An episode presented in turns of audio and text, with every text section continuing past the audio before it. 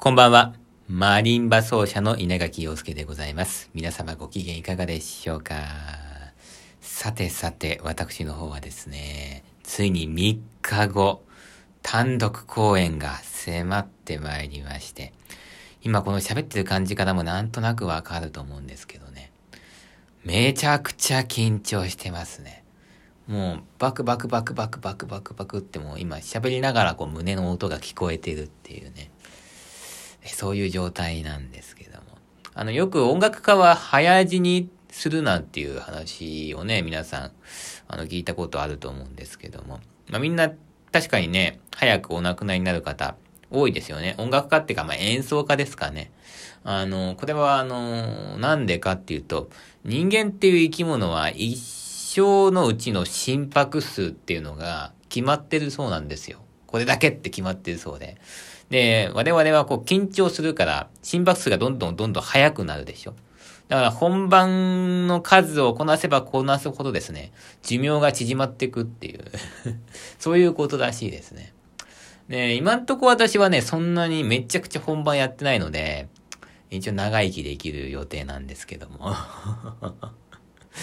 えー、どうなんでしょうかね。でもね、本番の数をこなしてバクバクバクバクしてパタッと死んでった方がいいのがね。いやー、のんびりのんびりやってった方がいいのか、どちらかわかりませんけど、まあ、で、とりわけね、でもまあ、たまに本番がないとね、まあ、生きていけないわけでございましてね。まあ、あの、でもありすぎると死んじゃうっていうね、えー、そのバランスが大事なんですけども、えー、めちゃくちゃ緊張してますね。あのー、もう寝たりしてるんですけど、結構長い時間寝てるんですけどね、やっぱ眠いんですよ。今ちょっとすいません。で、下打ちしてしまいました。ごめんなさいね。えー、これはあの、声にしたわけじゃないですよ。無意識にチって出ちゃいましたけど、ほんと眠いんだよね。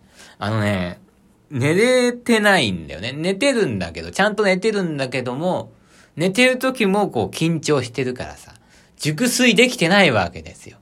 もう、始終ね、こう、緊張状態を保ってるという、まあそういう感じで。まあいつからこういうね、モードに入っていくかっていうのが難しいんですよ。こんなこと1ヶ月もやってられないでしょ ?2 週間も長すぎると思うんで。まあ私はだいたい1週間前、10日前ぐらいから徐々に徐々にそういうモードに入っていって、本番を迎えるっていう。で、まあ、あの、緊張しないでやるっていうのもできるんですよ。できるんだけど、あの、あんまやっぱよ、良い演奏にならないんですよね、それが。やっぱ本番っていうのは特別なものなんで、その舞台に向けての特別な精神状態っていうのを作っていって持ってくものなんですよ。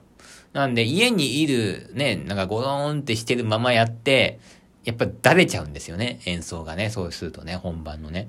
で、5年ぐらい前からかな、私はいつもちゃんと緊張して上がってるんですよ。それまでは、なんかね、緊張して上がる時もあれば、緊張がすごい嫌で、緊張をあえて溶かす。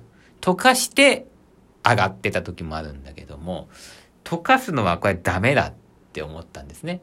なんで、緊張して、来た状態で上がる。今なんかもう緊張してないと気持ち悪いですね。あの、それあの、いい演奏はできない。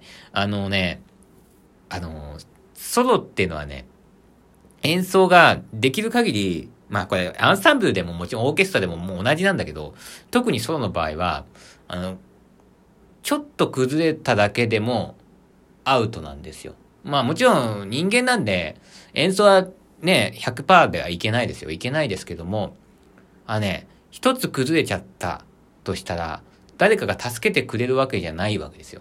その崩れたのをあの、自分でカバーしていかなきゃいけない。で、そういう能力って必要なんだけども、崩れた時に誰もカバーしてくれなかったっていう風になると、もうなんか崩れちゃった時のショックがめちゃくちゃでかいわけですよ。で、舞台上でショックを受けるって良くないのね。だから、ちょっと細かい崩れでも、あのー、あんまりこう、ソロの場合はよろしくないので、そのためにはやっぱこう、かなり緊張して、集中してやらなきゃいけないんでね。だから、緊張は絶対必要だと思いますね。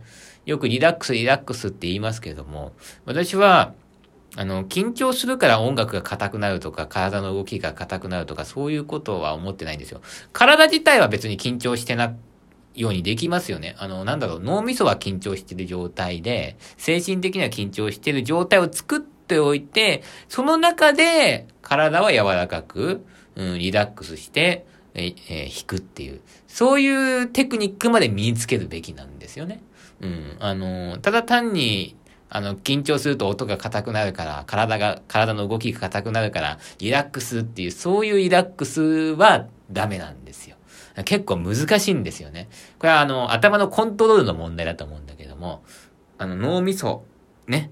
脳みそは緊張させといて、体はリラックスっていう、これを、これ、この状態を本番の当日に作っていくっていうね。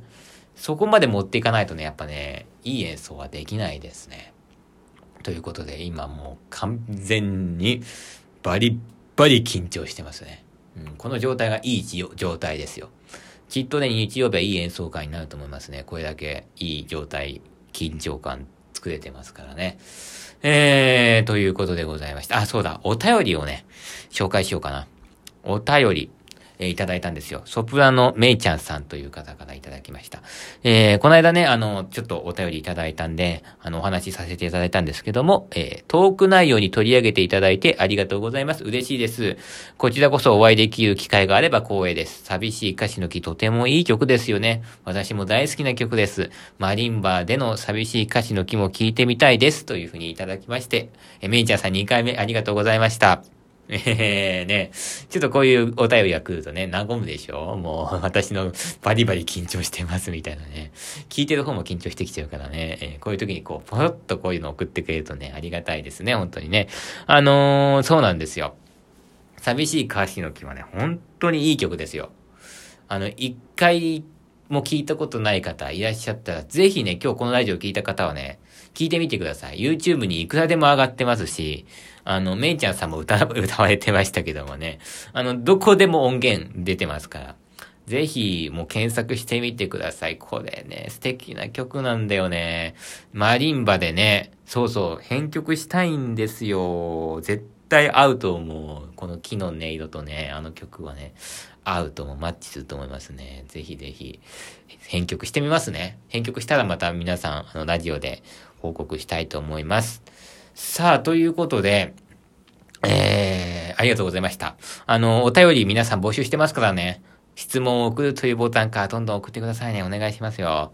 私を、ちょっとこう、私を緊張感から解放はしませんけどね。どんなお便りが来ても、脳みそは緊張したまま、でも、体は解放した感じで、あの、お便りを読むという、そういう、あの、演奏と同じ技でやっていきますからね。どんどん送ってください。お願いします。そうですね。なんか時間がすごい中途半端になってしまいました。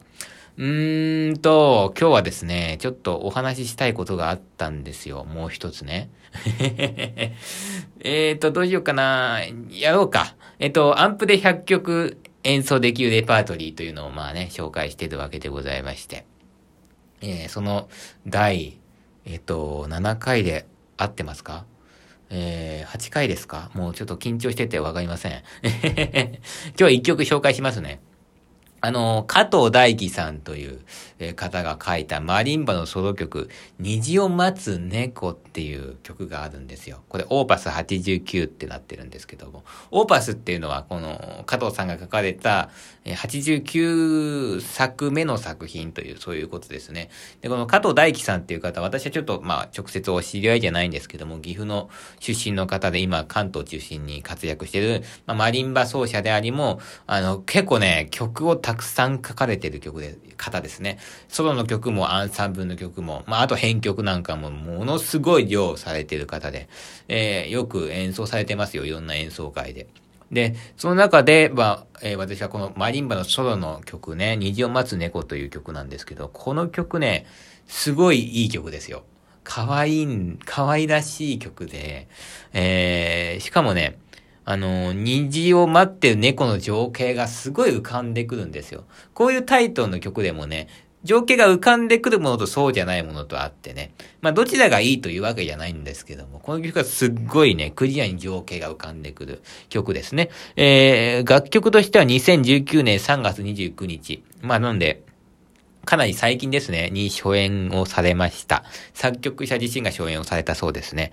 で、変奏曲というスタイルで書かれていますね。変奏曲っていうのは一つのモチーフをもとにそれをどんどんどんどん展開していく。まあ言ったら、その、一つの絵の具、赤だったら赤だけを使っていろんな絵を描いていく。まあそんなイメージですかね。えー、そういう作曲スタイルで書いております。えー、これはちょっと、まあ作曲者の、まあ、えー、っと、ホームページ見てるんですけども、雨で外に出られない子猫が家の中で飼い主とじゃられている様子、暖かい室内でうとうとしている様子、空に虹が出てそろそろ外で、外で遊べることにワクワクしている様子など、猫の感情をイメージして作曲しました。えー、ということですね。えー、練習曲としても取り上げられるよう基礎的なテクニックを盛り込んでるんですけど、まあ、結構難易度は、あの、簡単ではないかなって思いますね。うん、確かにあのー、無料公開されてて、この楽譜が。なんで、マリンバやってる方はね、あの、ぜひチャレンジされてみると、あの、中学校とか高校とか、えー、4本マネットを持って、えー、なんだろう、なんかいい曲ないかなっていう方はぜひおすすめの曲なんだけど、うんと、4本バレットで一番最初にやるってほど簡単な曲ではないかもしれないですね。なかなか手応えが、まあ、まあまああるって感じの曲で、で、すっごい可愛い曲なんでね、えー、私もずっとやってて、で、最近ちょっとね、まあでも勝手に演奏会にかけるっていうのはできないんですよ。人の作品を。なんで、直接ちょっと加藤さんに問い合わせてみまして、それで、あ、どうぞどうぞ弾いてくださいというご承諾をいただいたんでね、えー、20日にやってみちゃおうかなーってちょっとね、検討しているところでございます。えー、ということでございまして、今日はこの辺りにしておきたいと思います。アンプで弾けるレパートリー紹介と私がひたすら緊張しているというお話でした。ではではまた明日。